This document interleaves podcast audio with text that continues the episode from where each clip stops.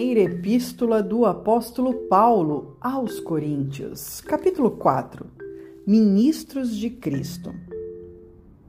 Que os homens nos considerem como ministro de Cristo e mordomos dos mistérios de Deus.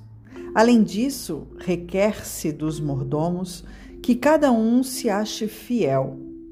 Todavia, a mim, muito pouco se me dá de ser julgado por vós, ou por algum juízo humano, nem eu tampouco a mim mesmo me julgo, porque em nada me sinto culpado, mas nem por isso me considero justificado, pois quem me julga é o Senhor.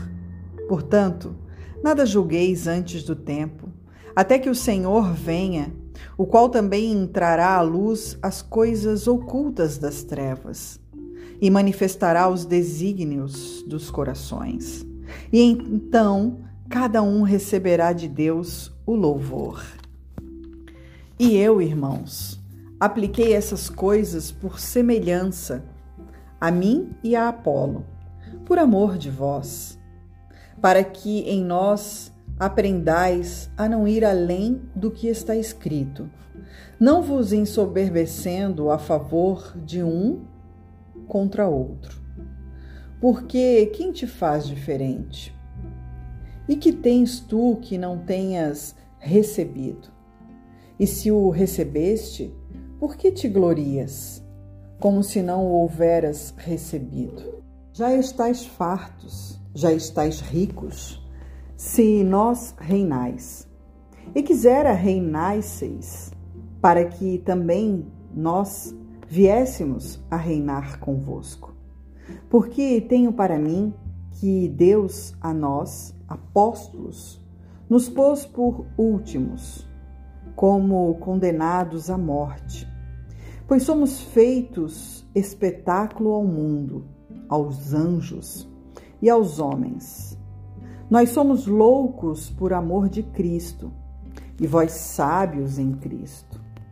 Nós fracos e vós fortes, vós ilustres e nós vis.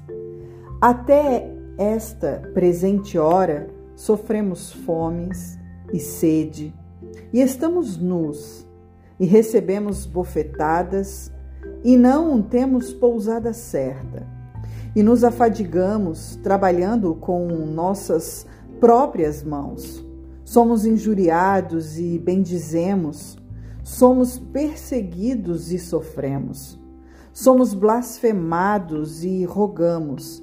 Até o presente temos chegado a ser como o lixo deste mundo e como a escória de todos. Não escrevo essas coisas para vos envergonhar, mas admoestar-vos como meus filhos amados. Porque ainda que estivesseis 10 mil tutores em Cristo, não teríeis, contudo, muitos pais. Porque eu, pelo Evangelho, vos gerei em Jesus Cristo. Admoesto-vos, portanto, a que sejais meus imitadores. Por esta causa vos mandei Timóteo, que é meu filho amado e fiel no Senhor o qual vos lembrará os meus caminhos em Cristo, como por toda parte ensino em cada igreja. Mas alguns andam ensoberbecidos, como se eu não houvesse de ir ter convosco. Mas em breve irei ter convosco, se o Senhor quiser, e então conhecerei, não as palavras dos que andam ensoberbecidos, mas o poder porque o reino de Deus não consiste em palavras, mas em poder. Que quereis? Irei ter convosco com vara ou com amor e espírito de mansidão?